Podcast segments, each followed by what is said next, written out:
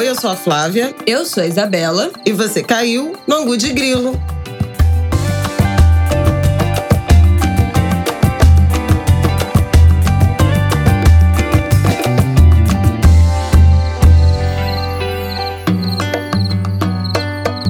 Oi, gente!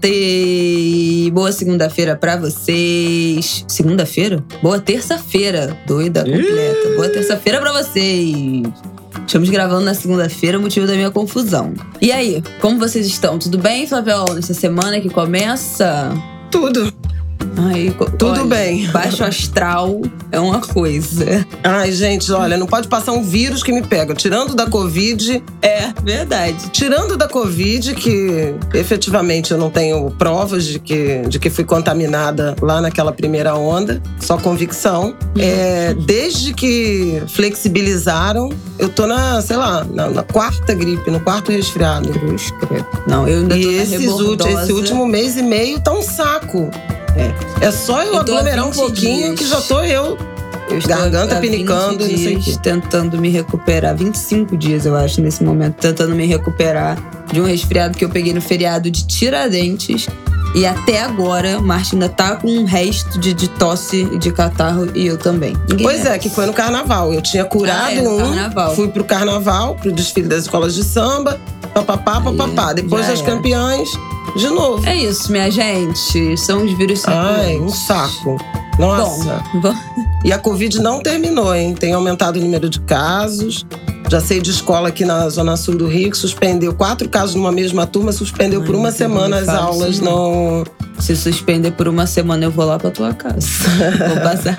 Mas vai passar vídeo pra todo mundo, mas a gente vai ficar junto. Vamos lá, gente. Essa semana nós vamos abrir falando sobre os Ainda sucessivos. tem a dengue. Cara, a dengue tá. Olha, já tô falando já tem duas semanas, né? Que eu tô preocupada com a dengue, mas enfim. A gente vai falar aqui no nosso primeiro bloco sobre os sucessivos casos de mulheres, né, principalmente é, de meia idade, idosas, sendo resgatadas de situação análoga à escravidão, de escravidão doméstica pelo Brasil. Na última semana veio à tona o caso de uma idosa de 84 anos que estava há 72 anos em situação análoga Em à cativeiro. escravidão. É, em cativeiro, né, no Rio de Janeiro. Tantos outros casos que a gente está vendo no noticiado, né, na- nas mídias principalmente nesse período de pandemia, né, resgates acontecendo é, histórias vindo à tona nesses últimos dois, um ano e meio, dois anos. Depois vamos falar sobre o atentado, bom, chacina, atentado, chame assassinato em massa, chame como quiser, que aconteceu no estado de Nova York. de cunho é, racial, supremacista, né? De, De ódio racial contra negros. completamente é, racista, assim, indiscutivelmente racista, é, cometido por um jovem branco de 18 anos. Então vamos falar desse viés também de ser um homem tão jovem, movido pelo puro ódio, né? Eu acho que esse que é, esse que é o, o, o assunto. E por fim, no último bloco, a gente vai fazer um apanhado aí de acompanhamento de assuntos que a gente já tratou aqui. Finlândia e Suécia sinalizando que querem entrar pra OTAN e já estressando ali o ambiente com a Rússia. A Índia falou que vai parar de exportar trigo. E sabe Deus o que mais Flávia vai tirar da, da, da, da cartola quando a gente chegar lá. O preço dos alimentos estabilizados no, no pico, né? Exatamente. Segundo o levantamento da, da FAO. Então vamos que vamos. Zango de grilo no ar.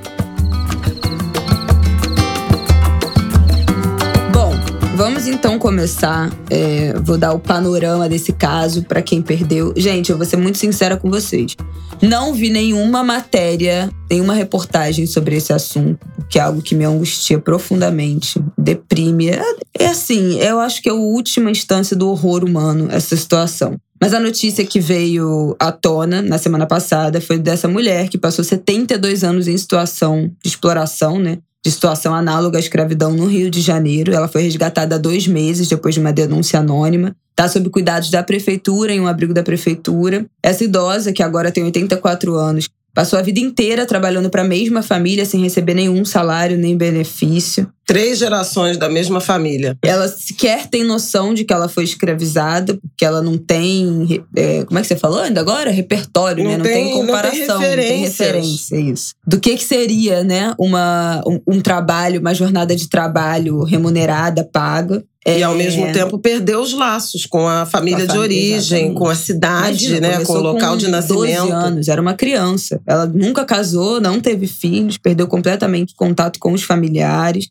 Ela trabalhava, né, agora, aos 84 anos, como cuidadora da dona da casa. Dormia um sofá na entrada do quarto principal. É uma casa na Zona Norte, no Caxambi. É, é no isso? Caxambi. No Caxambi, um bairro aqui da Zona Norte do, do Rio. Os empregadores alegam que ela é da família, o que não é, né? Aquela clássica frase que a gente está acostumado a ouvir nesse país, que vive nas ruínas, ou, na, ou não, né? Não, não tão ruínas da, da escravidão, né? Dessa, essa, esse resquício que a gente tem da forma como o trabalho doméstico é encarado até hoje no Brasil. É um, é um, é um traço, tem um paralelo muito claro com o período da, da escravidão. E aí o auditor fiscal do trabalho que estava envolvido tem uma entrevista no G1, né, sobre o caso, e ele fala que o empregador é quem fala por ela. Qualquer resposta que a gente solicita dela é o empregador que responde. Os documentos dela não estão em posse dela mesma, que é, é o empregador que tem esses documentos.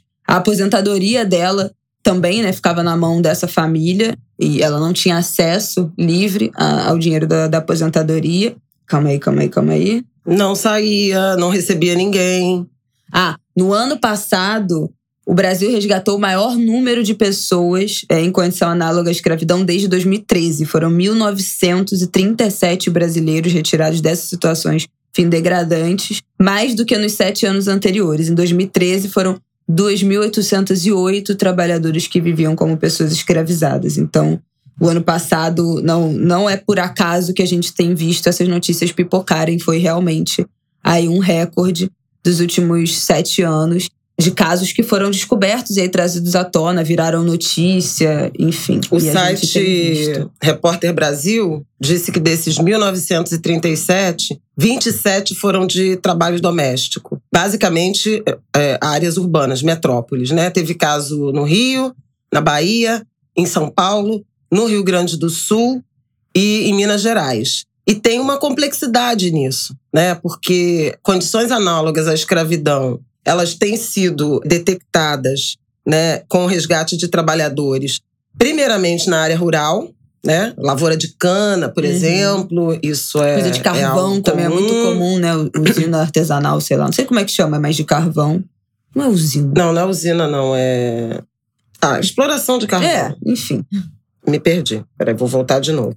Tem sido comum em lavoura de cana. É, o, o, essas operações de fiscalização do Ministério, do antigo Ministério do Trabalho, né, dos auditores fiscais do trabalho, elas, elas ocorrem desde 1995, a partir inclusive de um caso que a gente pode aqui comentar, que virou um filme que é a Dira Paz está estreando essa semana, chamado Pureza. Gente. É. Já é, fica aí uma indicação. Já hein? fica a indicação. É, na, na última semana teve inclusive um tuitaço de protesto contra o trabalho é, escravo, é, como ação também é, do filme, da Dira, da Dira Paz, dessa produção. Mas desde 1995. O que, que se acompanha desde aquele momento? Muitos casos em trabalho rural, então, lavoura da cana, exploração, produção de carvão. Aí, na medida em que houve um pouco mais de efervescência econômica né, na área, por exemplo, de construção civil, houve resgates também de trabalhadores em obras, em grandes obras, ou obras mesmo de construção pesada ou de construção civil, em áreas urbanas. Isso por quê? Alojamento, condições inadequadas, situação degradante, remuneração insuficiente, as más condições de vida, né, dignidade. E também em área eu... urbana, a questão das confecções, é, principalmente isso. envolvendo trabalhadores estrangeiros, bolivianos, sobretudo, Uhum. em São em Paulo. São Paulo. Que é muito parecido, né? Que são pessoas que, na verdade, têm remuneração, mas é muito abaixo da média. E acabam morando também no trabalho, não tem é, local adequado para fazer as refeições, para dormir. Em geral, os filhos, né, crianças pequenas, ficam no meio das confecções, ficam ali no local de trabalho, que também é inadequado. É, o local de trabalho é moradia, é, é uma aglomeração. Então, assim, está muito relacionado a essa falta de dignidade uhum. e de cumprimento das obrigações trabalhistas. Houve casos também urbanos com chineses, né, em pastelarias. Eu lembro até que anos atrás eu escrevi a história de, do resgate de um menino de 15 anos, o Chan, ah, eu lembro. Lembra disso? disso? Até uma ONG Humanos Direitos que resgatou, que tem a Dira Paz. Eu lembro. que tem a Dira Paz também. Conheci o garoto e ele veio para o Brasil numa promessa de ter emprego, dignidade, não sei o quê. Vivia confinado no. Tipo num mezanino, né? De, de uma pastelaria, em condições assim, absolutamente degradantes. Então, eram esses os casos. O que, que tem chamado a atenção agora é esse aumento do número de resgates de trabalhadores domésticos, que é, segundo os próprios auditores é, do, do trabalho, a operação mais desafiadora para eles. Por quê? Porque, é, de modo geral, essa relação que é de subordinação, cárcere privado, sonegação de, de salário e benefícios, ela se dá numa, numa relação que esses, esses escravocratas, escravistas, chamam de relação familiar. Então, as pessoas criam uma. É algo entre afeto, falando das pessoas, as pessoas escravizadas, né, as vítimas. Algo entre afeto e síndrome de Estocolmo. É muito difícil que eles saiam para denunciar e buscar uhum. seus direitos. De modo geral, o que está acontecendo é que, é, como a informação começa a circular, denúncias anônimas têm levado a descobrir essa, essa situação.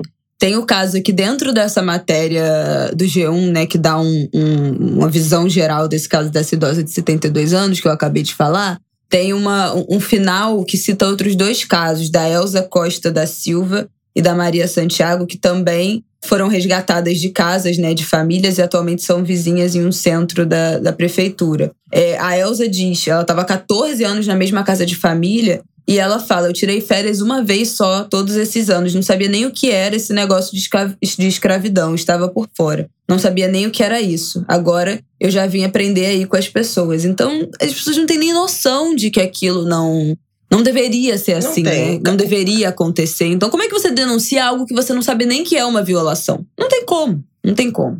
E aí, é, tem, várias, tem várias camadas, né? É, é claro que eu não estou aqui criando uma, uma escala, uma gradação de, de gravidade em relação a, a essa exploração de, de mão de obra em condições análogas à escravidão. Mas no caso do trabalho doméstico, é muito grave porque as pessoas perdem ou não têm, né? Deixam de ter referências familiares. É um sequestro da vida da pessoa, né? É, é quase uma reprodução do sequestro atlântico. Hum. Porque você tira. Essa senhora de 84 anos, é, por exemplo, foi retirada da família, né, numa, numa área rural, menina, para ser empregada doméstica na casa dessa família. E ela passou 70 anos ela cuidou de gerações e gerações de famílias. Se essa, essa história não remete à origem da escravidão, uhum. nenhuma mais. Né? E todas tratadas como era uma mãe, para mim, como foi o caso da dona Madalena, Sim. lá da Bahia,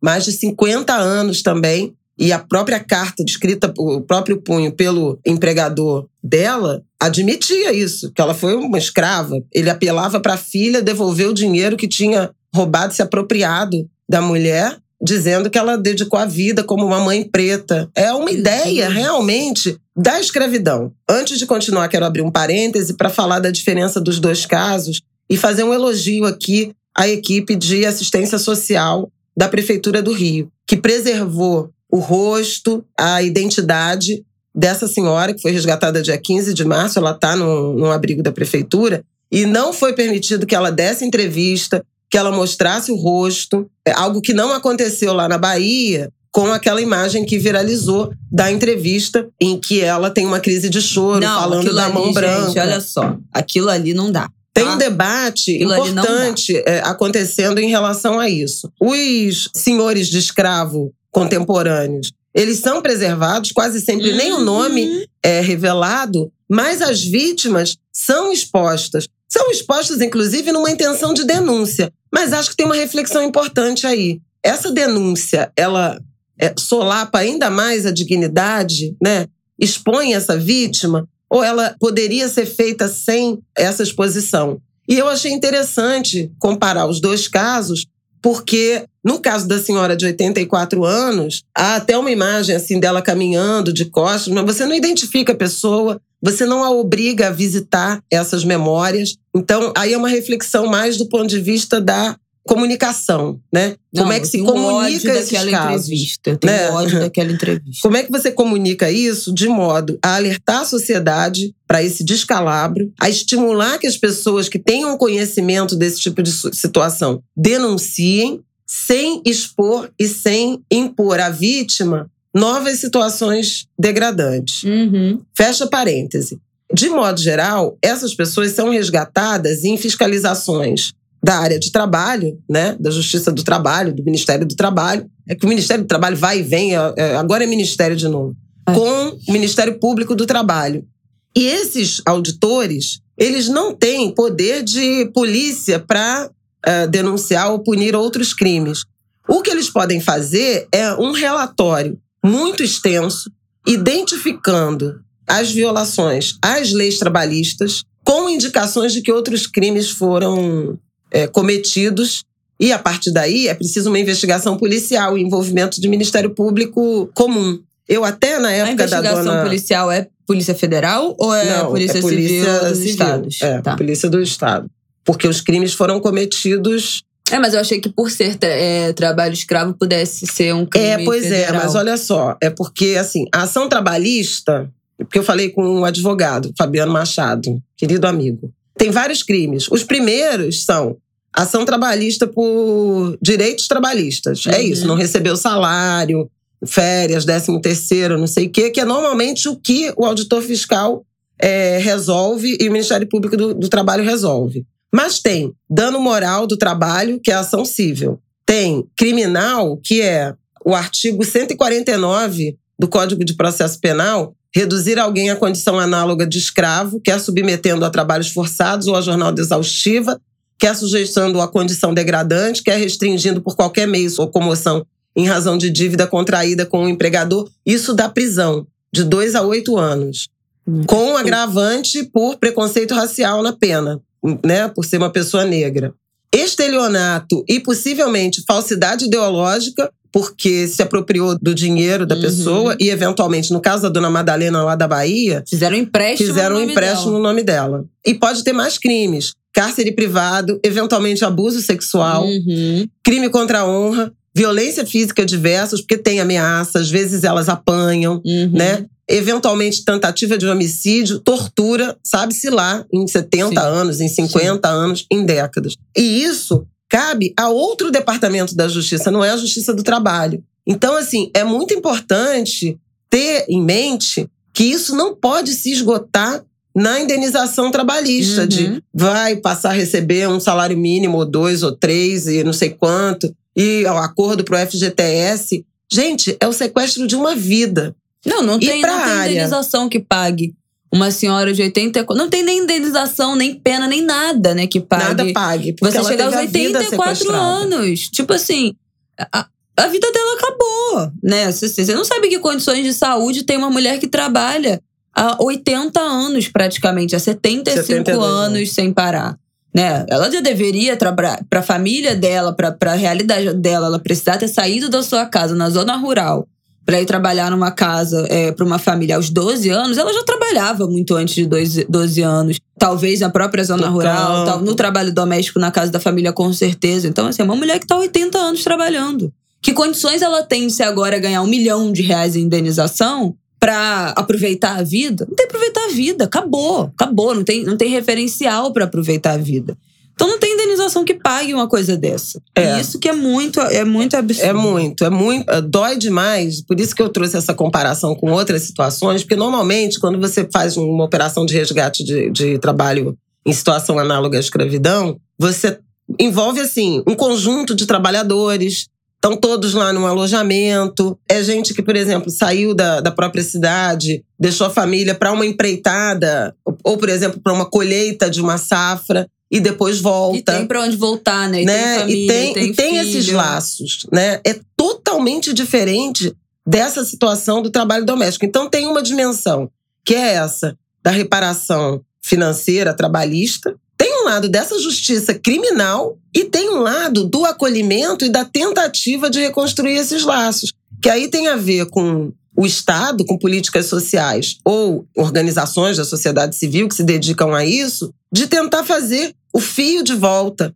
na cidade natal, encontrar um parente, né, encontrar um descendente dessas dessas mulheres, dessas pessoas, são mulheres, basicamente É. mulheres, dessas mulheres para tentar restabelecer essa conexão, né, e dar, é, e é disso que a gente está falando, um final de vida digno para essas pessoas.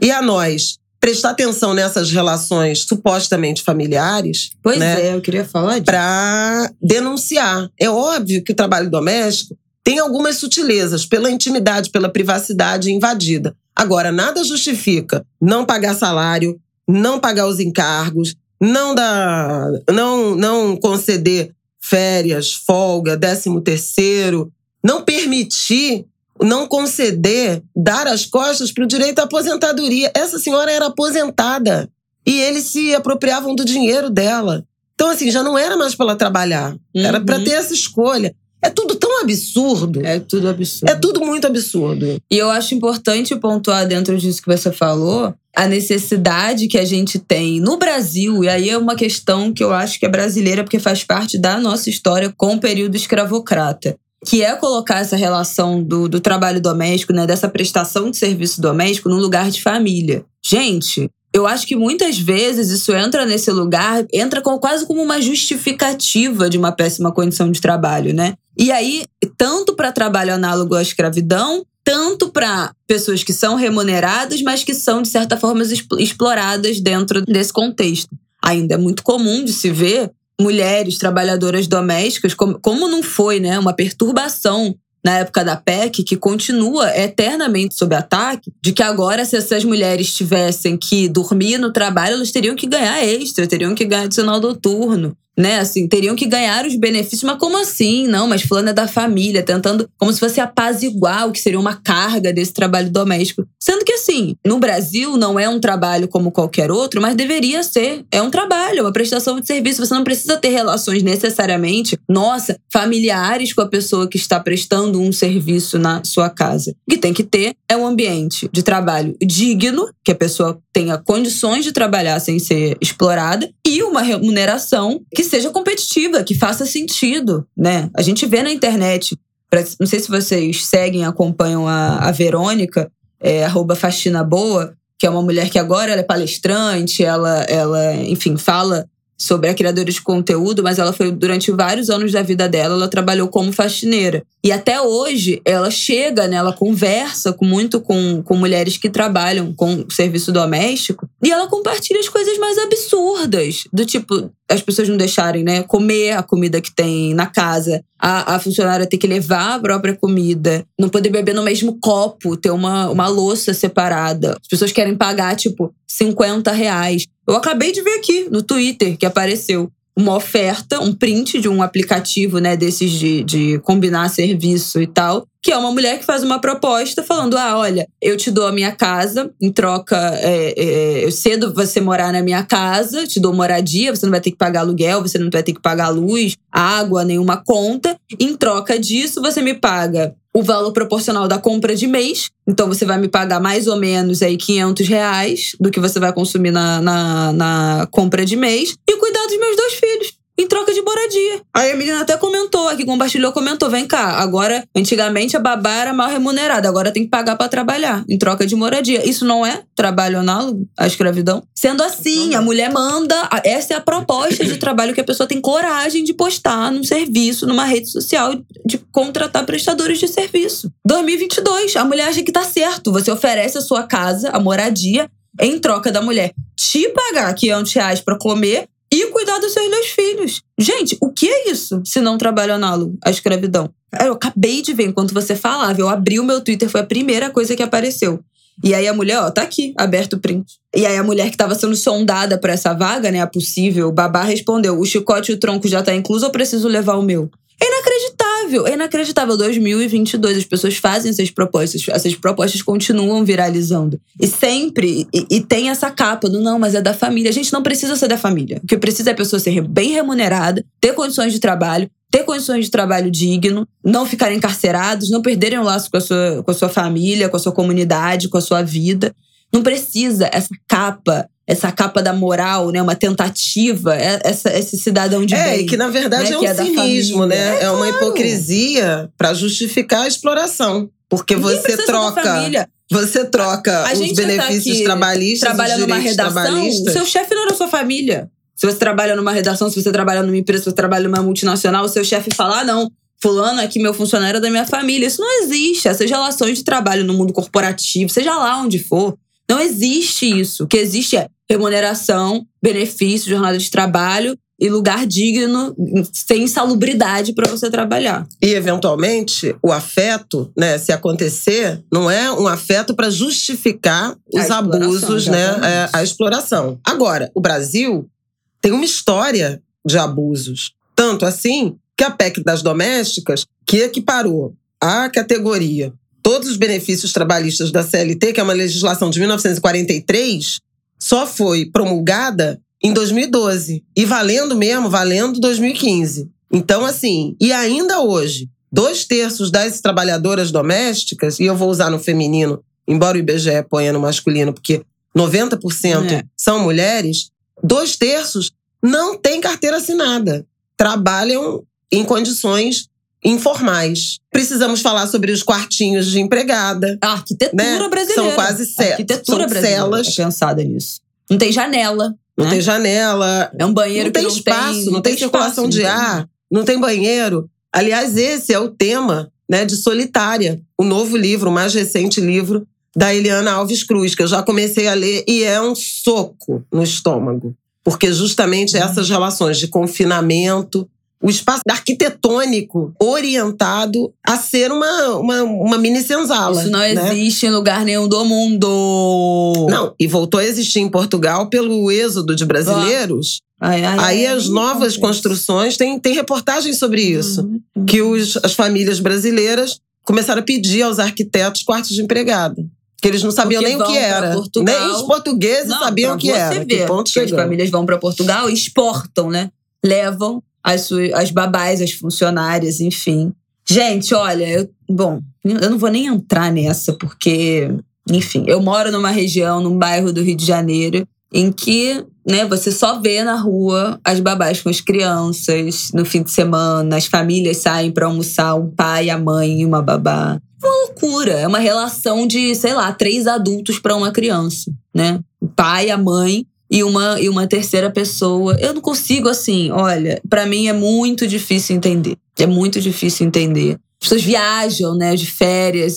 É, realmente, olha, eu, eu não dá para mim. Não dá. Eu entendo, obviamente, eu entendo que as pessoas precisam trabalhar, né? Eu fiz a opção de botar o meu filho na creche, mas tem outras pessoas que preferem colocar, é, deixar as crianças com cuidadores em casa e tal, mas, mas nem o lazer nem no, no tempo de lazer as famílias dão conta de, de estar muito. e criar seus, seus filhos. Então, assim, eu não entendo. Eu, eu, sinceramente, eu não consigo entender. Eu não consigo entender. Se você não consegue passar um fim de semana com seu filho, eu acho que um filho não cabe né, na sua vida.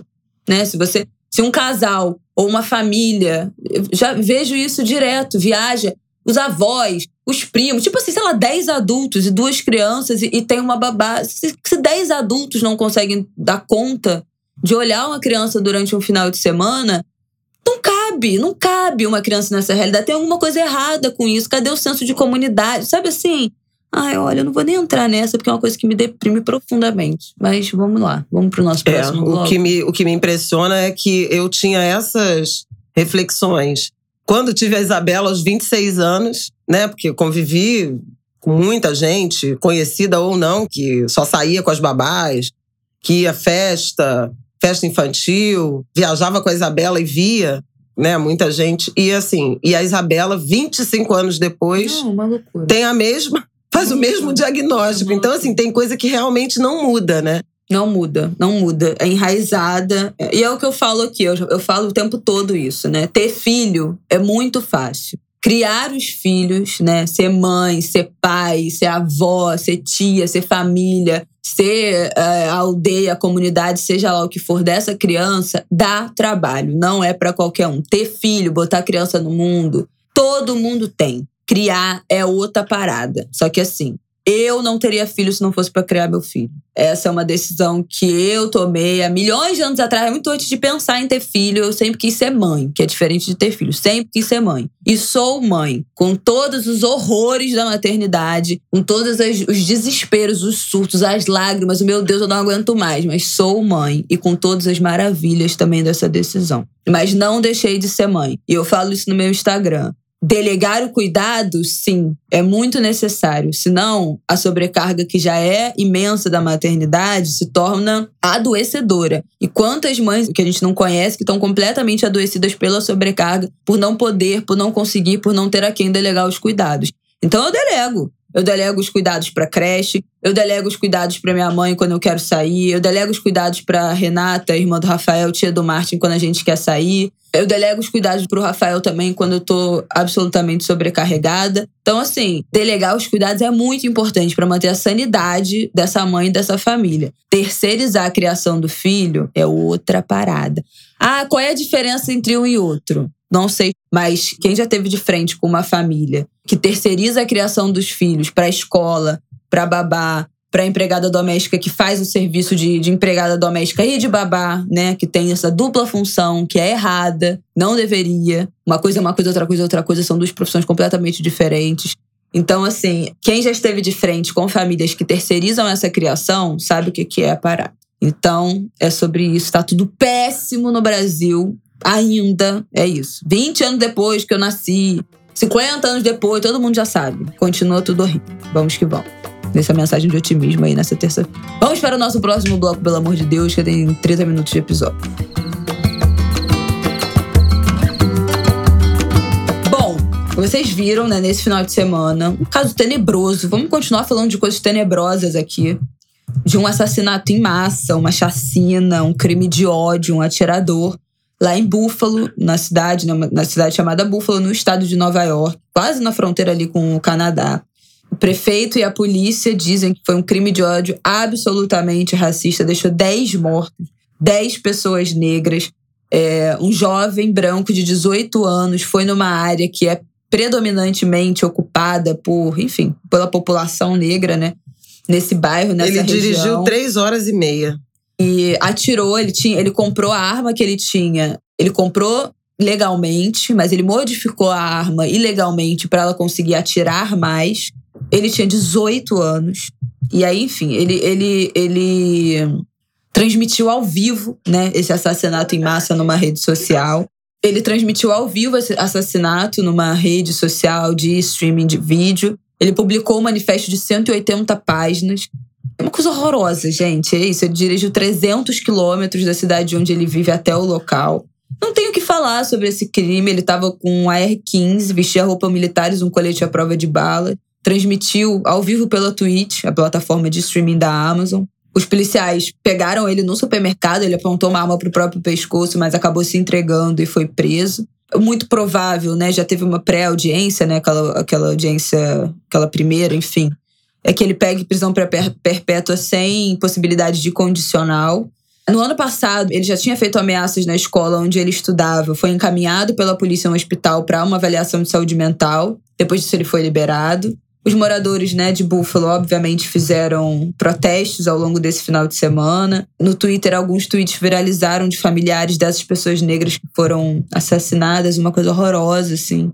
Uma coisa horrível. Um dos homens negros, que acho que era o segurança do supermercado, ele tinha pego esse, esse trabalho porque ele estava aposentado, ele ficou entediado de estar aposentado, já era um senhor. E aí resolveu pegar esse trabalho como, como segurança do mercado e foi uma das, das vítimas idosos no meio. Enfim, uma coisa horrorosa. Tudo, tudo horrível. Tudo horrível. horrorosa. E pautada na, nesse manifesto, né, que ele diz, uma suposta conhecida como teoria da substituição. é, a ideia de que brancos, a população branca estaria sendo exterminada e substituída por outras minorias nos Estados Unidos e outros países. Então, parece que ele estava com. A arma dele tinha inscrições que se relacionavam com a Ku Klux Klan, ele tinha é, alguns marcadores é, de supremacia branca, de símbolos de supremacia branca na roupa que ele vestia, na, na, arma dele, né? Grafismo na arma, enfim. Nazista. Se inspirou num, num massacre que aconteceu uns anos atrás na Nova Zelândia contra Sim. muçulmanos. Lembra? É, que também acho que, que remetia a, essa, a esse manifesto, que tem notas de obra uh, literária de Adolf Hitler. E é desesperador, a Isabela, quando propôs, falou: um jovem de 18, 18 anos. anos. Então, assim, é uma geração forjada nessa teoria de supremacia e extermínio né, das minorias. Então, é o avesso de qualquer coisa que a gente possa pensar em termos de esperança, de, de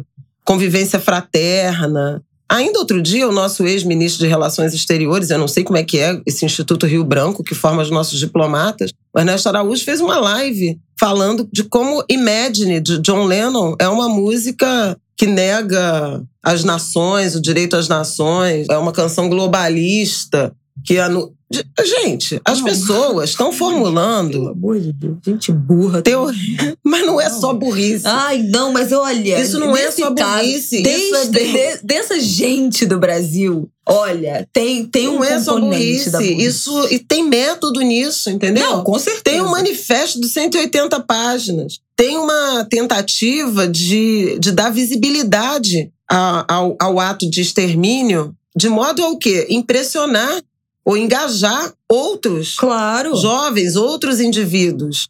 Então, a gente assim, andou onde falando, a gente vai parar? A gente andou falando disso no Brasil nos últimos, sei lá, nesse, nesse ano da pandemia, né? Que tiveram sucessivas menções e defesas. A gente falou isso aqui na história do, do Monark, né? Do Flow, que, que fez uma defesa que a liberdade de expressão, ao, ao né? nazismo. Né? Depois daquele, daquele cidadão de última categoria que era da Jovem Pan, sei lá, que fez uma saudação, Adrilles, ah, é. fez uma saudação também nazista. Como isso também é usado, fora o. o, o Felipe Martins, o, o, assessor de relações internacionais, com, com aquela, aquele negócio todo. Do, da... do, do, colarinho, né? Que ele fez Exatamente. também símbolo nazista. Como Tem a história do leite, né? De, que, a, que a própria família presidencial ah, é. já apareceu tomando leite. E leite é um, é um código Exatamente. Né? O Pedro Doria chama de códigos, apito de cachorro. Como isso são códigos que para recrutar, para essas pessoas se reconhecerem, né, na verdade, saberem que elas têm iguais, né, semelhantes, entusiastas, simpatizantes dessas teorias para é. elas se reconhecerem na sociedade. Vai desde mensagens muito sutis, né, até coisas bem que, até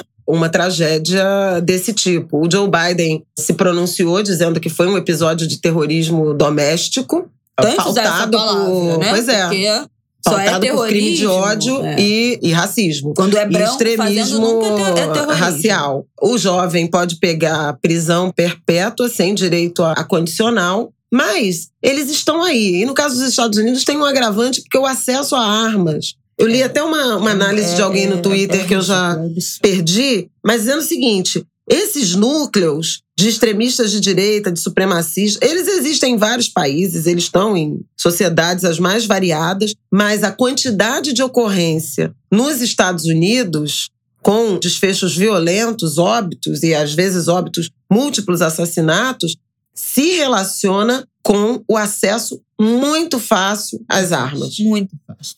Não, a gente fala aqui da flexibilização da compra de armas e munição no Brasil. Gente, não chega nem perto. Você entra lá em qualquer loja e você compra, né? Em muitas cidades. Enfim, é uma facilidade absurda. Mas o que me chamou muito a atenção quando eu vi ontem no Fantástico, né? A idade, 18 anos, eu fiquei pensando, cara, quantas camadas, quantas instituições falharam com criança, né? Com esse bebê, com essa criança, com esse adolescente, com esse jovem, para um, um jovem chegar aos 18 anos e assassinar a sangue frio num ataque completamente orquestrado, planejado, pensado. Então não foi o impulso, não foi o rompante, teve planejamento. Talvez anos, talvez meses, né, de planejamento de assassinar 10 pessoas. Um sábado no sábado, um sábado, né? É, ou domingo, já não me lembro mais. À tarde, como se fosse nada. Como tipo assim, ah, vou ali, vou fazer uma viagem ali de três horas. Então, quantas pessoas falharam? A gente vai saber, né? Me interesso em saber qual era a história de vida desse jovem. Porque quando, bom, a gente sabe disso, né? Quando são pessoas não brancas envolvidas em crimes, logo eles resgatam. Ah, porque a história de vida é essa, ah, porque era pobre, é porque a família é isso, é porque foi abandonado, é porque não sei o que, não sei o que. Qual era a história de vida desse jovem branco de 18 anos que assassinou 10 pessoas num pacato supermercado nos Estados Unidos? Quem era essa criança? Como essa criança foi criada? Como é que era essa família? E essa escola, né? Quando, quando ele fez ameaças à escola, ele ainda era aluno. Foi no ano passado, ele ainda era aluno, ele estava no último ano. Ele é, ainda era é aluno é quando fez as, ele as foi ameaças acompanhado de ataques. Fez um, um, exame psicológico de um dia e meio que durou os testes, exames psicológicos depois dessa ameaça, foi liberado. E depois, foi liberado e aí? Foi acompanhado? Foi esquecido? Foi deixado para lá? Como é que um jovem de 17 anos que ainda estuda nessa escola começa a fazer ameaça? Qual é esse caminho, né? Isso me impressiona muito, gente. 18 anos. 18 anos. 18 anos. Eu me acho muito jovem. E esse cidadão tem quase 10 anos a menos que eu. É inacreditável que a gente esteja repetidas vezes vendo isso. E aí, ah, é nos Estados Unidos, mas a gente tem os nossos casos aqui no Brasil. A gente já tem os nossos casos aqui no Brasil. Invariavelmente são jovens. Então, tá todo mundo falhando. Ah, eu falei aqui da família, da escola, não sei o quê, da polícia que não acompanhou, não sei o quê.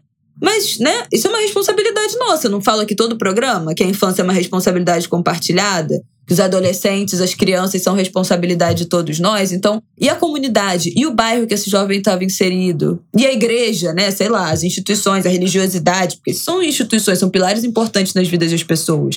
Quantas pessoas fecharam os olhos? Quantas pessoas ignoraram? Quantas pessoas fizeram vista grossa? Então, assim, isso me impressiona muito. Assim, é, esse não é um crime que você comete sozinho, sabe? Ele foi sozinho, ele pode ter planejado sozinho, mas ele não foi parado, ele não foi olhado, ele não foi cuidado, ele não foi acompanhado. Ele com certeza foi negligenciado, o comportamento dele foi negligenciado. Ninguém vive uma vida ah, em sociedade, é amigo de todo mundo e, e é faz parte da comunidade, do dia para noite sai de casa, mata 10 pessoas e solta um manifesto de 180 páginas de supremacia branca. Isso não existe. Isso não existe. É impossível um, um, um, caso, um crime desse acontecer e essa pessoa não dar sinais. Tanto deu sinal que tem um ano que ele foi colocado em, em investigação psicológica. E aí é isso, assim, o que me bate muito é como a gente não vê, a gente não se atenta aos sinais, a gente não, não cuida, não olha, não percebe, não enxerga, né? Ou olha e não enxerga, né? Esses, esses sinais absurdos, esses comportamentos, essa, essas negligências.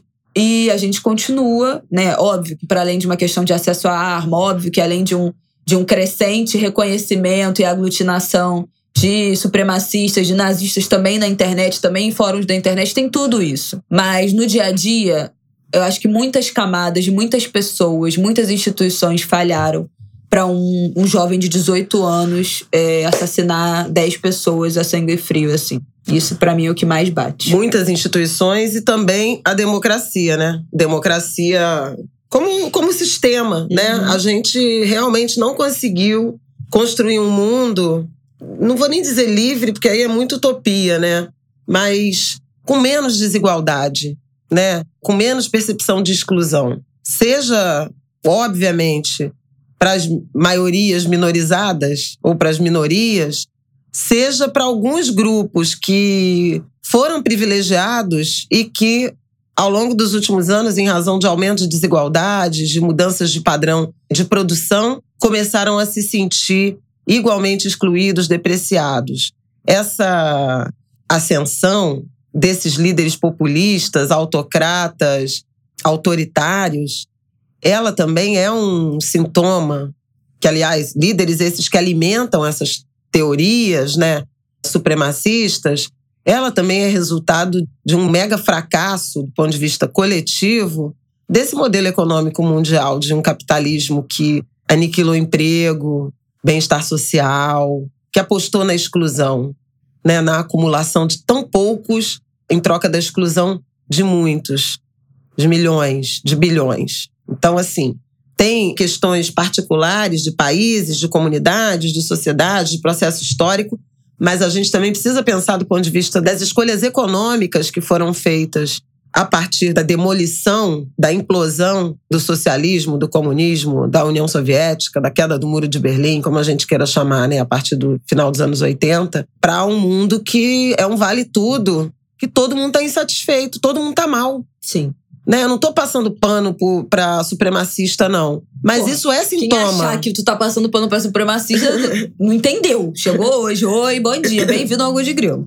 Não é, não é isso, né? Mas é assim, é pensar que eles também são sintomas de uma doença muito grave. E não é à toa que eles estão em toda parte, né? Você vai ver nos Estados Unidos, você vai ver na Alemanha, você vai ver na França, você vai ver em vários, em vários cantos líderes que estão ancorados nessa visão, uma visão que remete aos anos 30 do século 20. Por conta de quê? De uma insatisfação que não era para a gente viver. Né? Se a gente tem o estado da arte em tecnologia, em capacidade de produção, por que, que a gente não trabalha menos? Por que, que a gente não distribui mais? Né? Por que, que a gente não reduz jornada de trabalho. É, é porque, assim, vai se linkando a tantas outras coisas. Por que, que a gente não passa mais tempo juntos? Por que, que nada disso aconteceu se a gente tem condições de ter máquinas produzindo para a gente e a gente trabalhar menos em atividades mais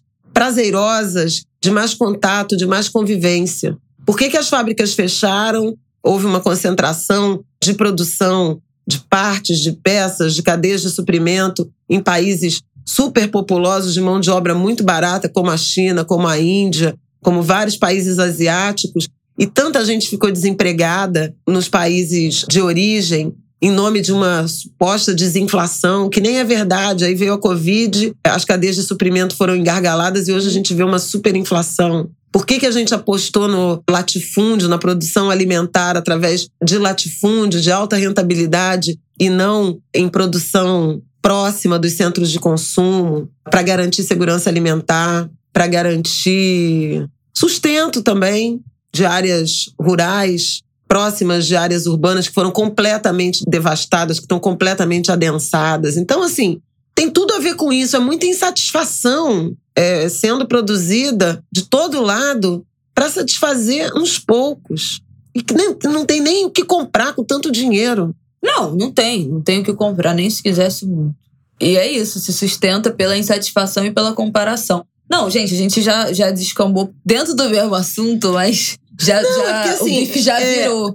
Mas a rede social tem muito a ver com isso. A gente falar de ambiente de, de eterna insatisfação, o que é a rede social, se não uma comparação, né, 24 horas por dia com a vida dos outros. E, obviamente, tem sempre alguém fazendo algo que a gente gostaria. Tem sempre alguém sendo mais feliz. Tem sempre alguém comprando algo que a gente gostaria de comprar. Tem sempre gente com mais dinheiro. Então, assim, é uma eterna comparação que só causa insatisfação, porque é isso. A nossa vida não tem como ser igual. E ao mesmo da... tempo formou esses bilionários, zilionários, com negócios imateriais. Ah, que não emprega quase ninguém. Que, que enfim. NFT. Aí a gente vai. Não, aí a gente tá descambando ali, daqui a pouco a gente muito, tá no. Foi muito. Mas eu quero tá fazer tá um buraco negro. dentro da, desse tema de insatisfação. Não tem muito a ver com o que a gente está falando, mas foi algo que a gente também tratou essa semana é, o Thiago é a Bárbara do Estamos Bem. Thiago Teodoro, 20, é, ele é o presidente do fã clube Ego de Grilo. Me convidou para gravar o Estamos Bem, que é o podcast que ele apresenta com a Bárbara, é um podcast focado em saúde mental. E saiu nessa segunda-feira que a gente tá gravando, dia 16. Então vai lá, vai lá ouvir. Chama Estamos Bem. E a gente gravou aquele sobre mediocridade. E aí a gente fala sobre a carga negativa que tem, né? Você ser mediano, você ser medíocre. Por que não? Por que, que é tão visto, é visto com tantos maus olhos a gente querer ter uma vida mediana, a gente ser feliz tendo uma vida mediana, porque tem que ser sempre mais. Por que, que a gente se compara sempre para mais? Por que, que a gente nunca tá satisfeito? Porque a gente produz tanta infelicidade e é tão atacado com, com essa comparação, se sente tão atacado com essa comparação. E estar na média, ser mediano nunca é suficiente, nunca é bom o suficiente, como isso é angustiante, enfim. A gente falou sobre isso lá no Estamos Bem, acho que foi um papo muito legal, eu amo esse podcast demais. Recomendo, a gente já descambou para outro lado. O podcast Estamos Bem não, tem, não teve muito a ver com. Mas foi um parêntese dentro dessa insatisfação, porque a gente também falou sobre isso lá. Já fica mais uma indicação. Vai ficar o link aqui também na nossa sinopse. Bom, vamos para o nosso próximo tópico, pelo amor de Deus. O próximo e último. Vamos lá.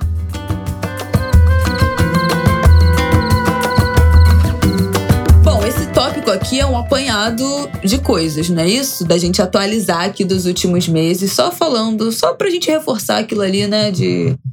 Pô, quem ouve o ongo de grilo está sempre na frente da notícia. Então, nós temos aqui. Se vocês viram. Fantástico ontem fez um, um bom resumo sobre isso, né? É, Finlândia e Suécia sinalizando, querendo se aproximar, entrar para OTAN. É, a Finlândia já falou, né? Já teve, acho que até autorização do partido, o governo já anunciou, né? E já teve autorização. Foi a Finlândia ou a Suécia que já teve autorização do partido majoritário? Não, acho que foi a Partido Finlândia. no poder na Suécia, aprova a candidatura à OTAN, foi ontem. E a Finlândia também já tinha anunciado a intenção de formalizar a entrada na, na OTAN. Pois é, tem uma questão que é a Finlândia compartilha aí 1.300 quilômetros de fronteira com a Rússia. Eu acho que a gente já tinha falado aqui. Lá no início. Lá na, antes da guerra, quando o Marcelo Lins mandou aquele áudio pra gente falando: vai ter guerra, não vai ter guerra. Ele falou assim: tem outros países que fazem fronteira, Finlândia, Estônia, Letônia, não sei o quê, mas esses países interessam menos para a Rússia, porque eles não têm essa ligação ancestral de que a Rússia entende de que o povo ucraniano é um povo ancestral Isso. russo. Então a ligação, essa fronteira, né, essa ligação que a Rússia tem com a população, que, ou que o Putin ou os russos enxergam na Ucrânia, é diferente da relação com Finlândia, Estônia e Letônia, que são outros países que fazem fronteira, mas não tem essa ligação da população ancestral. É uma relação mais de fronteira. Mas enfim, não deixa de ser um movimento Preocupante. sensível, né, gente? Mas É um movimento ser agora, preocupante. gente? Mas Isso. justamente porque o Pelo Putin de invadiu a Ucrânia. Primeiro a partir daquelas repúblicas Levinsky e Donetsk, que tem realmente população russa, etc, etc, para esse argumento. Mas ele avançou território ucraniano adentro pela possibilidade de a Ucrânia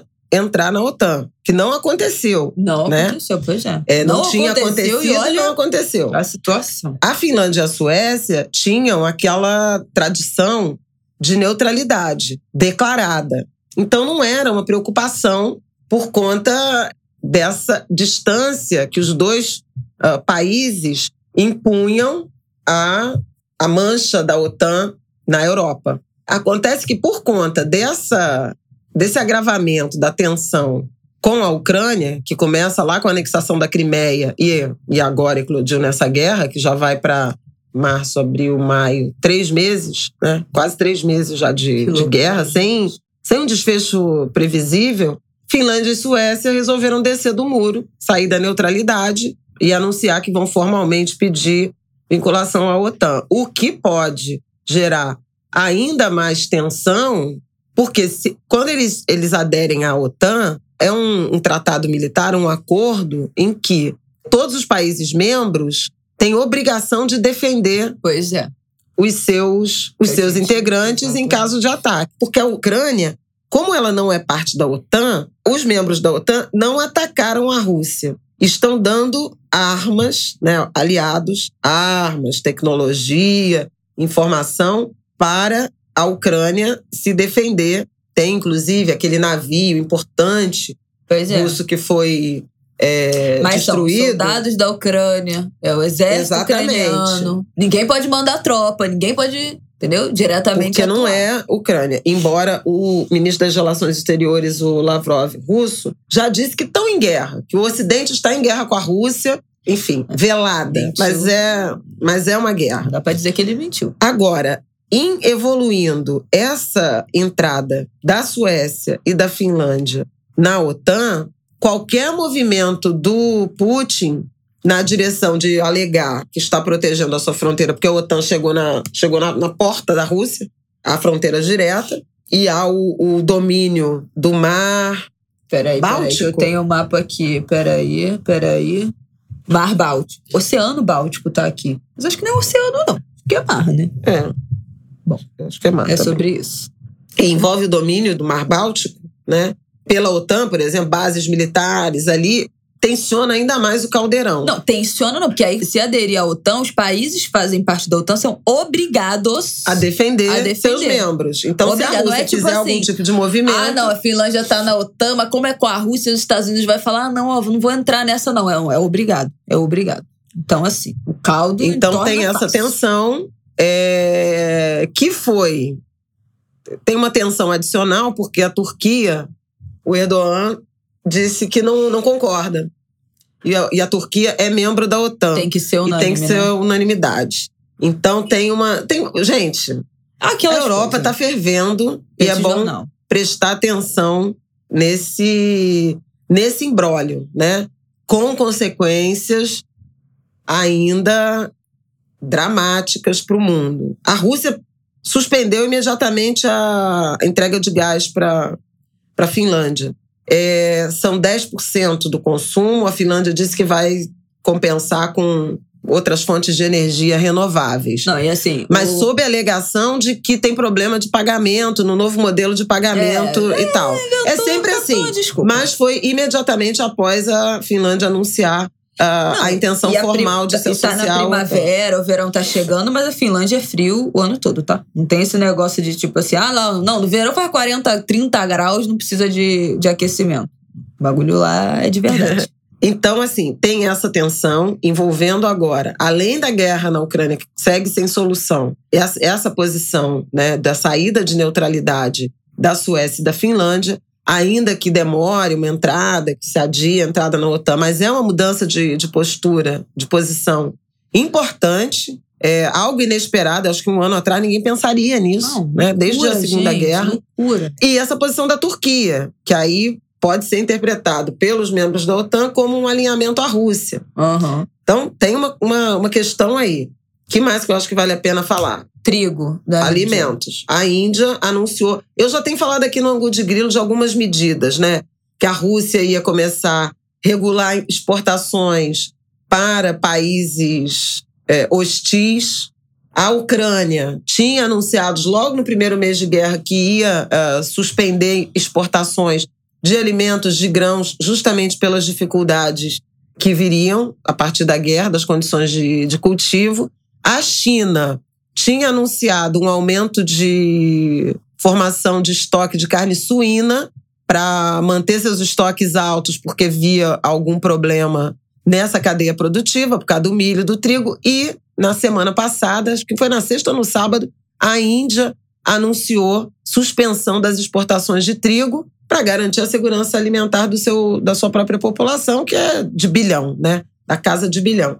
Então a gente está vendo os países tomando medidas né, na direção de que pode diminuir o fluxo de circulação de alimentos para o mundo. Quem vai sofrer? Os países mais pobres, obviamente de África, de Ásia, em razão dessa, dessa redução. Tem dois impactos que eu já comento aqui desde o primeiro momento da guerra. Um é o aumento de preços dos alimentos e o, o índice de, de preços que a, que a FAO, né, a Agência da ONU para Agricultura e Alimentação, ela produz mensalmente. Ele está no valor máximo, parou de subir, mas se manteve no topo de um recorde de muitos anos. Alguns de desde 2012, outros desde 2008, outros recordes históricos, dependendo do produto que se analisa: trigo, milho, soja, girassol, né, que é óleo vegetal, açúcar, porque tem o açúcar de beterraba. Tem, então, assim, é, várias. Algodão tá no, tá no, no preço máximo. Petróleo, não preciso nem falar, e petróleo é a, não voltou do patamar superior a 100 dólares, então tá rodando, vai a 112, 105, 102, mas está acima de 100 dólares já praticamente desde que a guerra começou. Tem impacto na produção adubos, né, adubos químicos, uhum, que a gente sabe a gente que a Rússia é uma aqui. grande exportadora. Então, assim, você vê uma situação muito dramática de encaminhamento da produção agrícola, seja por falta de adubo, fertilizantes, seja por aumento de preços, seja por escassez de, de oferta. E a escassez de oferta se dá nos dois, nas duas pontas, né? Primeiro, porque a Ucrânia não está podendo plantar como plantava e era um celeiro, era um grande exportador de milho, de trigo. Segundo, porque os fertilizantes tão caros, né, aumentaram de preço. E ou a escassez de oferta ou aumento de preços. E alguns, alguns países passam a comprar menos e, portanto, tem uma queda na produtividade das lavouras, mundo afora, ou porque os países vão começar, e já estão fazendo isso, reduzindo exportações para garantir a segurança alimentar do próprio povo. E aí, sem essa cadeia, aí vê como é que isso vai acabar se relacionando lá com o que a gente estava falando da supremacia, da desigualdade, uhum. dessas tragédias. Então, assim, é um mundo que está é, que tá é muito um sem perspectiva. De sociedade mundial. É, modelo de, um modelo civilizatório é. que deu errado, que precisava ser redesenhado a partir desse multilateralismo da ONU. Mas a gente não está conseguindo, a ONU não apita nada. É, a gente vê no caso das vacinas o retumbante fracasso. Agora tem um surto de Covid na, na Coreia do Norte, eles não têm vacina. Menina, eu fiquei passada 400 mil casos Porque em a gente dias. fez um monte de deboche que a Coreia do Norte estava. A gente, os jornalistas, todo mundo, que a Coreia do Norte falava que não tinha tido um caso de Covid até hoje. E a gente, essa gente tá escondendo, tá maquiando, não sei o quê. E agora o povo, na semana passada que eu vi primeiro caso de Covid na Coreia do Norte, metade de mim ficou assim, gente, tá de sacanagem que até agora não tiveram nenhum caso de Covid. Mas por outro lado eu falei, bom, se eles estão falando tão alguma coisa agora. agora, é porque então é, e, cento, na, e na semana passada já tinham 180, quase 190 mil pessoas em lockdown. Falei, se eles estão falando é porque alguma coisa, talvez seja verdade, de fato aconteceu. Loucura completa. Agora, agora, agora dois anos depois. Literalmente dois anos depois. Mais, dois anos e meio depois, contar, né? Quando começou na China. Pois é. E lá não tem vacina e nem tem medicamento que seja eficiente. Bom, praticamente pra não tem né? medicamento. É, Trata-se de sintomas, né? Então, uma situação, enfim. A vacina, eu acho que é simbólico do que, que a gente pode esperar é, ou comentar em termos de alimentos, né? É, em decorrência dessa, desse problema mundial. O Brasil tem, tem ainda algumas situações confortáveis no sentido de área para produzir, produzir, condições de produzir, a gente vai sofrer com inflação mesmo, como já está é. sofrendo, né? Sim. Os preços são um negócio absurdo, não, porque o governo é não tem assim. política, assim. não tem estoque regulador, não tem nada que, que regule nada. É só um presidente fazendo bravata, como está fazendo no caso da Petrobras, do diesel.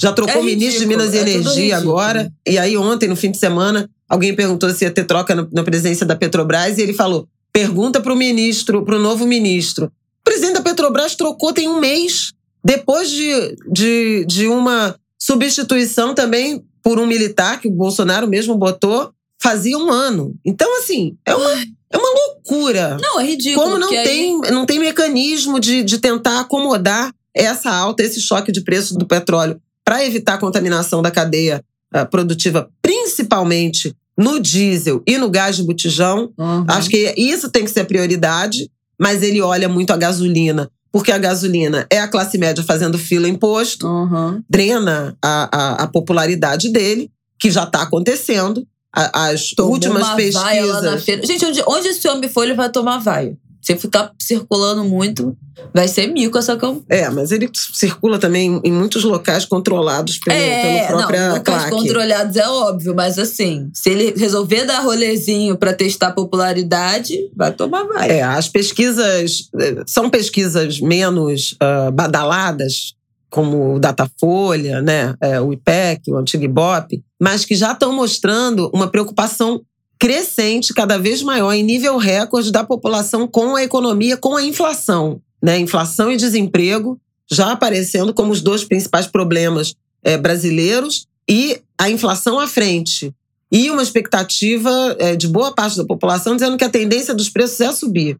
Por outro lado, o Banco Central, na semana passada, divulgou a ata da reunião do Copom em que ele elevou a taxa básica de juros para 12,75% ao ano, uma enormidade, né, o maior valor desde 2017, dizendo que vai manter essa política rígida até que, um, haja a desinflação, que é o quê? Os preços começarem a parar de subir, né, pelo menos. E a inflação parar de subir, a gente já está com inflação no acumulado 12 meses em 12% e até que as expectativas acompanhem, que haja convergência né, das expectativas para a meta. Então a gente vai ter política monetária, taxa de juro muito alta por muito tempo, porque convergência das expectativas significa derrubar a projeção, o que o país espera, o que os analistas esperam para a inflação, para o centro ou para os limites da meta, que no ano que vem é entre 3% e 4,5%. A gente está com inflação de 12%, com a expectativa de cair para 8%, na melhor das hipóteses, 8 a 9% no fim do ano, até chegar em 4 vai ser meio de 2023. Então, assim, uma situação complicada, porque a taxa, a taxa de juros alta, ela inibe investimento, portanto, emprego, trabalho e renda. E a inflação corrói a renda. Por isso, esse mal-estar, né? Tem um mal-estar muito grande na população brasileira em relação à inflação, que não é mais localizado. Não é só sobre a gasolina subir e a galera que tem carro tá reclamando. Não, é sobre tudo como, subir. Tudo, 78% tudo dos produtos, e são 377 produtos e serviços pesquisados mensalmente pelo IBGE, em abril, 78% tiveram aumento de preço. Não, é, é sobre tudo, gente. Todo mundo precisa se alimentar, todo mundo precisa comprar comida. Alimento, transporte, disso, habitação, que tem o gás, que tem energia elétrica. E saúde também é outro setor que pesou pra caramba, porque os remédios tiveram autorização para aumentos de quase 11%.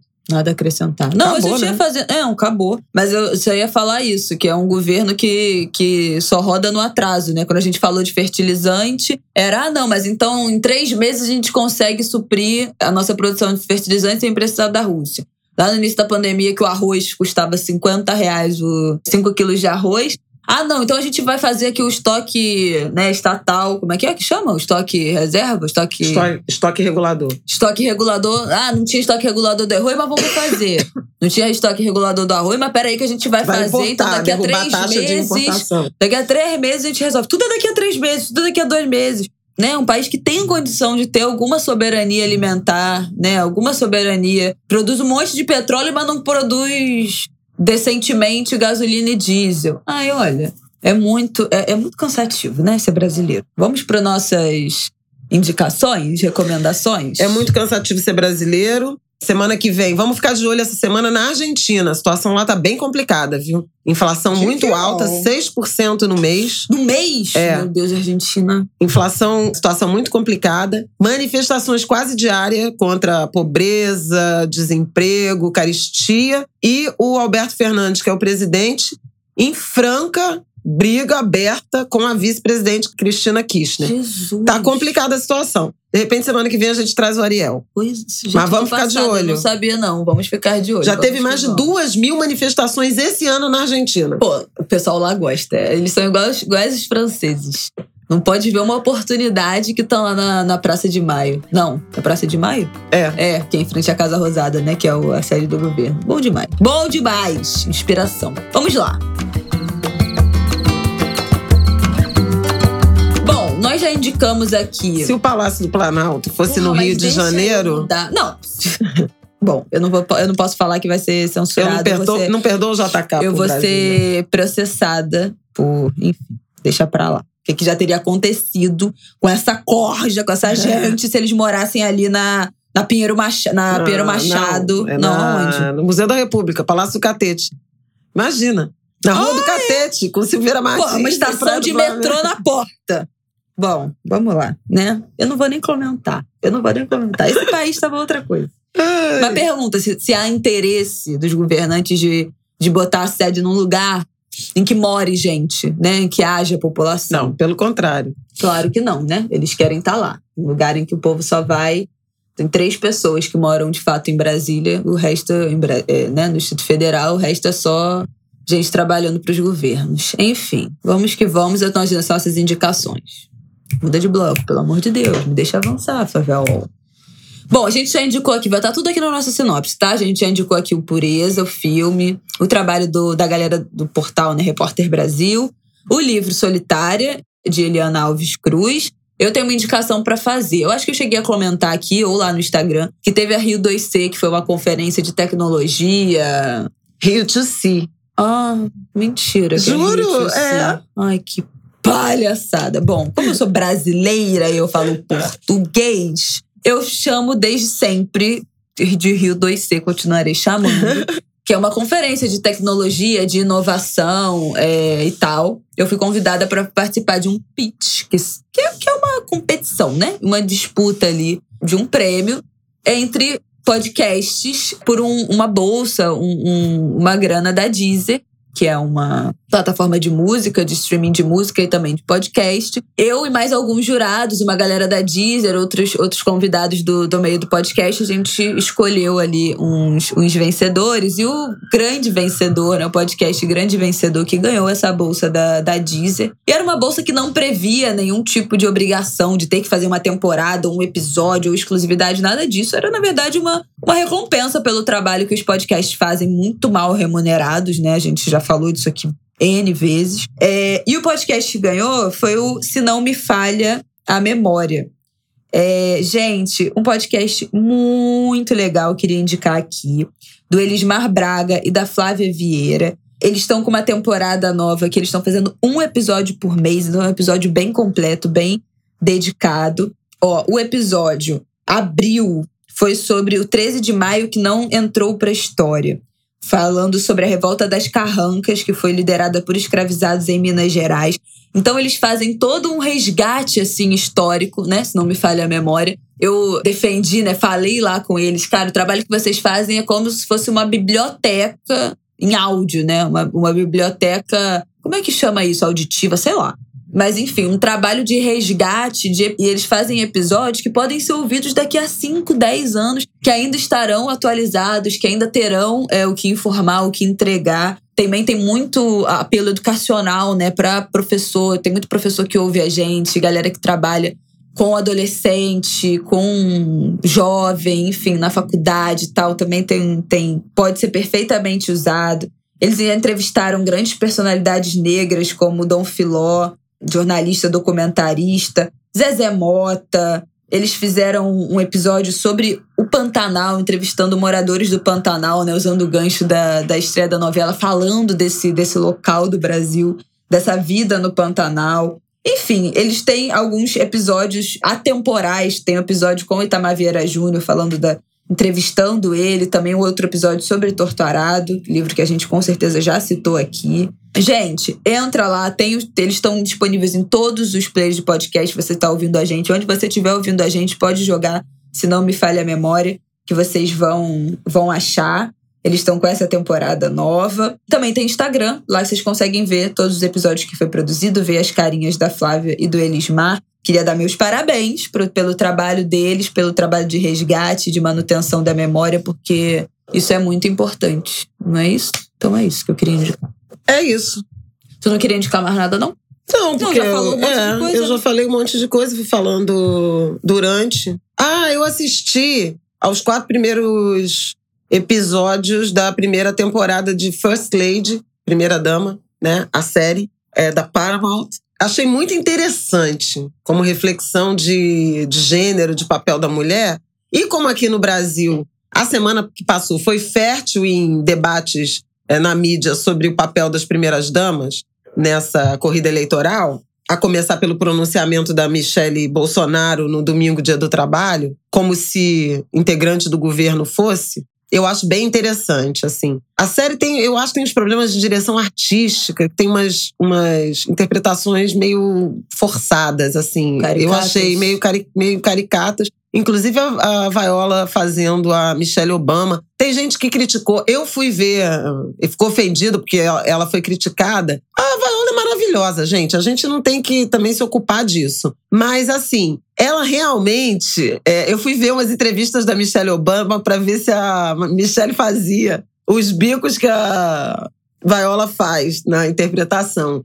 E faz. É, é que, assim, não, é, não tem a mesma, talvez a mesma intensidade, ou a gente não tenha se, se apercebido. Então tem, tem, tem muita crítica à, à Viola por isso, por essa, por essa expressão. A mesma coisa eu diria da Eleanor, que a atriz é a mesma que faz a Margaret Thatcher no The Crown, e parece que são a mesma, são a mesma pessoa. Uma coisa de usar uma dentadura.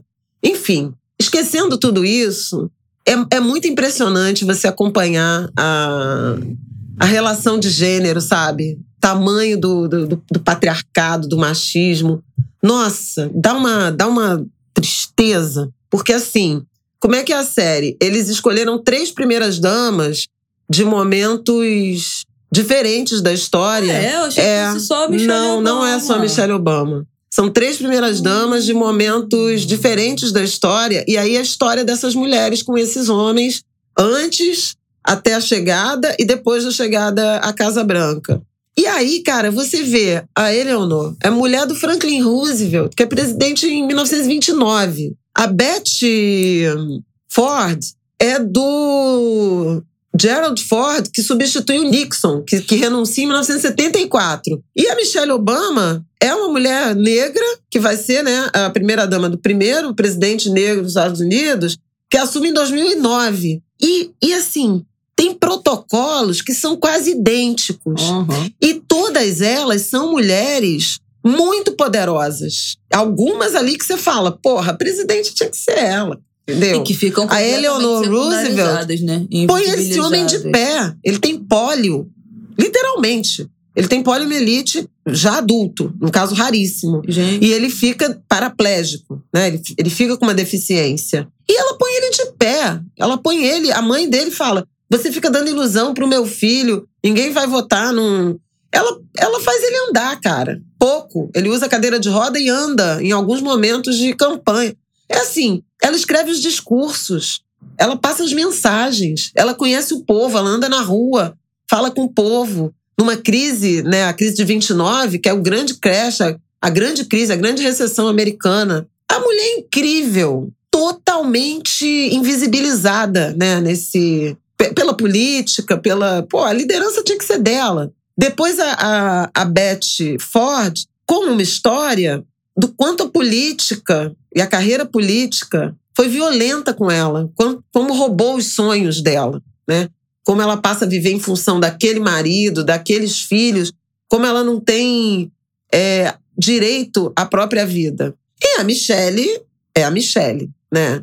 A Michelle é uma coisa muito impressionante também, porque ela é uma mulher talentosíssima, né? Ela era chefe do Obama, ele, ele era, eles se conhecem, ele era estagiário dela, né? Mas ele sempre teve a ambição da política, da solução comunitária e tal. Então, eles têm uma troca muito interessante, Uhum. né? E em alguns momentos, é muito interessante a série, porque tem uma- umas tensões ali que ela fala: quando é que você vai parar de sonhar pra viver a vida da casa? Tá, tá, tá. Aí ele, o que, que você tá dizendo? Tô dizendo que quem banca essa casa sou eu, com o meu trabalho. Papá. É, é nesse nível. Tem duas filhas aqui pra criar e você fica aí sonhando com fazer, transformar o, o mundo. Tem um chamadão E neles. todo mundo fala que eles meio que se separaram, né, durante o mandato, ou quase se separaram. É, aí tem, aí tem, uma, tem um Tem momento. essas tretas aí também já É, no, no, na o início da série tem um momento muito tenso, que é quando ele decide efetivamente ser candidato. Deus me livre. E ela. E aí chega. Tem ameaça de morte contra ele. E aí chegam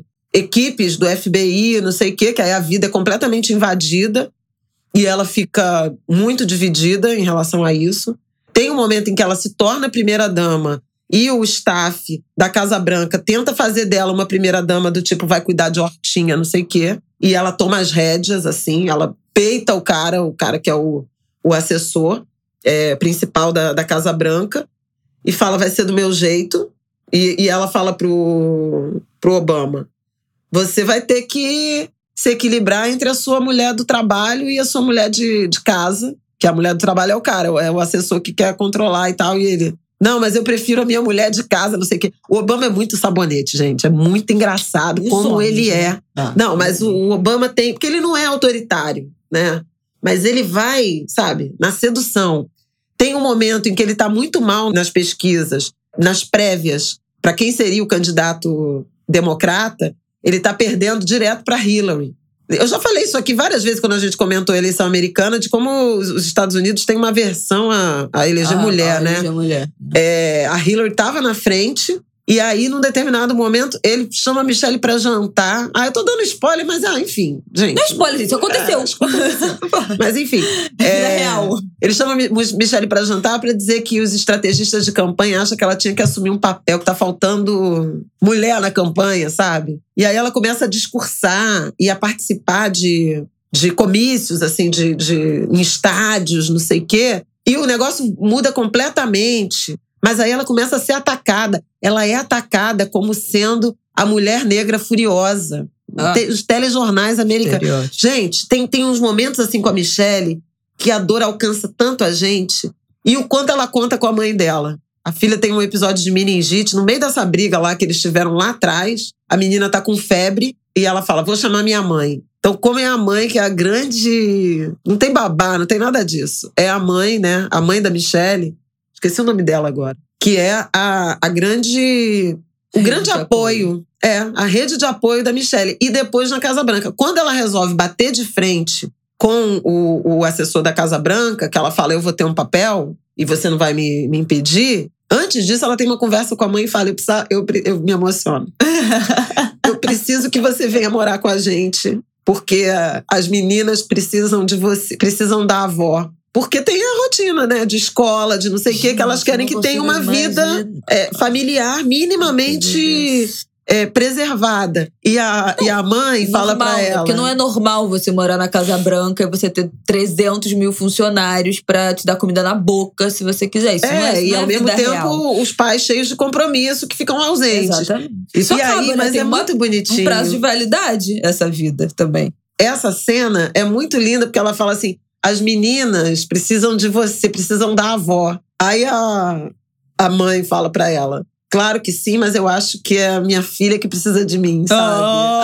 Ai, gente, eu me debulhei. Tem vários momentos da vida da, da Michelle, assim, que, nossa, comunica muito com mulheres negras, sabe? Com essa rede. Sabe, de apoio de mulheres negras, como elas estiveram juntas o tempo inteiro, como a, como a, a Michelle, quando ela se Ai, é aborrece com o Obama, ela vai gente. pra casa da mãe, sabe, sentar na cadeira do pai. Como aquela família, quando ela passa pra pra universidade, não é Harvard, não. Depois é que ela vai para Harvard. Mas é uma, uma universidade de excelência. Que aí eles descobrem que ela não ganhou a bolsa. Ela passou, mas ela não tem bolsa. E eles falam: não se preocupe, esse é nosso papel, a gente vai pegar mais um empréstimo. Cara, é muito assim a história, sabe, de, de, de famílias negras, desse projeto coletivo. É tão bonita a história da. A história mesmo da Michelle, dessa mãe que vai acompanhando, dessa mãe, desse pai. Deu Enfim, e a própria história. Ela tem uma Tem, biografia, tem uma né, que biografia fez. incrível, que fez um, mega sucesso.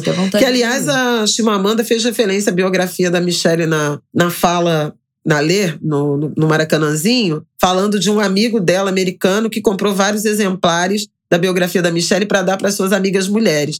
E aí ela provocou o amigo. Por que não para os seus amigos homens? Aham. Os homens não sabem das nossas histórias, não conhecem a nossa E não se subjetividade. Pois é, a palestra da, da Chimamanda foi nessa direção, achei bem interessante. Mas isso aí. bom, Enfim, também ai, vocês gente. podem, como dica, além da First Lady, assistir a minha conversa com Conceição Evaristo na Fli Araxá. Pois é, eu tô interessada que você está fazendo o Nossa, mas lobby dessa foi, conversa. foi linda a conversa, foi linda mesmo, muito. E a Chimamanda, a, a conferência que eu não terminei de ver, que teve a, a apresentação da Djamila, mas eu acho que depois também elas conversam, mas que tá em inglês, não tem tradução. Então, não sei se vai entrar uma tradução É, depois, legenda deve- depois. É, eu acho que devem ter. Mas tá até ontem não na- tinha. na legenda. Vou- Vamos, vamos botar o link aqui, tá no YouTube, né? Tá no YouTube, tá no YouTube. Bom, é isso, gente. Tenho dois comentários aqui pra ler. Ah, por último, a Elza, amor no de Deus. 13 de maio, foi lançado Ah, o, o último álbum. álbum, da É Elza. verdade. Elza no Municipal. Coisa mais linda, tá no Spotify, tá nos agregadores, né? Imagino. E é muito interessante. Como a voz dela já, já não é mais aquela voz, e como é a música que vai na direção dela, sabe? A música que vai se encaixando. Olha, gente, é uma coisa. É uma coisa. Olha aí, Angulers. Temos aqui dois comentários para ler. André, arroba André, Andreltas. Ai, gente, vocês botam cada nome que eu fico perdida. Ah, Bom, arroba Andreltas. André aqui no Twitter. O episódio da semana passada, falando do episódio da semana passada. O EP está incrível, como sempre, o Angu entregando tudo. Espero realmente que o aceno à Marina esteja a caminho e acredito que durante essa campanha temos que apostar mesmo na esperança e nos avanços que os governos do PT proporcionaram. Comentando É, o episódio da semana passada foi um sucesso, né? Comentando o lançamento da, da chapa do Lula e do Alckmin. A galera compartilhou muito, É. gostou muito da nossa análise. Muito obrigada, Angulas. Muito obrigada, gratidão, Adoramos a repercussão. E a Alicia Curvelo também falou lá no Twitter. Semana passada eu não consegui acompanhar o burburinho, que foi o lançamento da campanha. E agora, ouvindo o Angu, fiquei ainda mais interessado e tô catando os discursos. Meu coração ficou feliz com esse episódio. Que bom, gente. Fiquei muito feliz com a repercussão. Adorei que vocês Ah, gostaram. é, ele das- tá na categoria muito, muito Ainda tá? compartilhada. Olha aí, Ainda uma está semana na categoria depois. muito compartilhada. Ainda tá como muito compartilhado. Quero agradecer, mandar beijo para todas as angulhas que eu encontrei na Fliportela. É muito legal. Toda vez que eu tenho ido Gente, agora a é eventos, tem uma corrente de afeto, assim. Muito obrigada. E como É. de grilo, né? As pessoas ouvem mesmo a gente. Perdi o nome, vou pedir mil perdões de uma. De uma, de uma fã, de uma, de uma mulher que me procurou lá na Fliportela. Ela é gaúcha, ela assiste muito a TV e falou que a mãe dela, que é de uma, uma cidade pequena no Rio Grande do Sul, muito reaça, mudou de opinião. Ao meu ouvir, ela tem mudado de mudado impressões em relação à, à forma de ver o Estado, de ver a política. Então eu fiquei super assim emocionada com ela falar isso. Muito obrigada porque você mudou a cabeça da minha mãe. Ai, gente. Então vamos lá, gente. Vamos lá. É esse ano, hein? Pelo amor de Deus, hein? Bom, é isso, Angulas. Até semana que vem. Uma excelente semana pra vocês. Saúde, cuidado com o frio, né? Tem uma onda polar vindo aí. Vai fazer máxima de 21 graus no Rio de Janeiro. Eu estou apavorado. Mínima de 3 graus em Curitiba. Gente, povo de Curitiba, pelo amor de Deus, né? Se preservem. Vamos cobrar também que as prefeituras tomem cuidados com a população em situação de rua, né? Nessas ondas de frio. É a população que é, fica mais vulnerável. Vamos cobrar, né? Que as prefeituras acolham, né? Nos abrigos públicos essas pessoas para sobreviverem aí à onda de frio, tá bom? Boa semana, gente. Tudo de bom. Boa semana, até terça.